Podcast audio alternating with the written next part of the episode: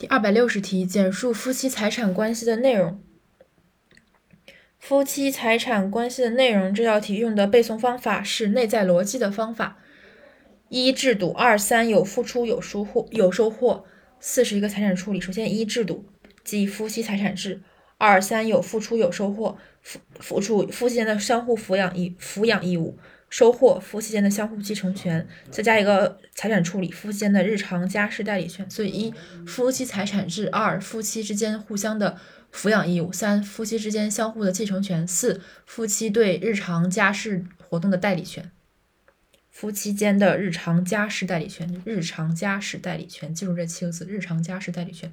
一夫妻财产制，二夫妻。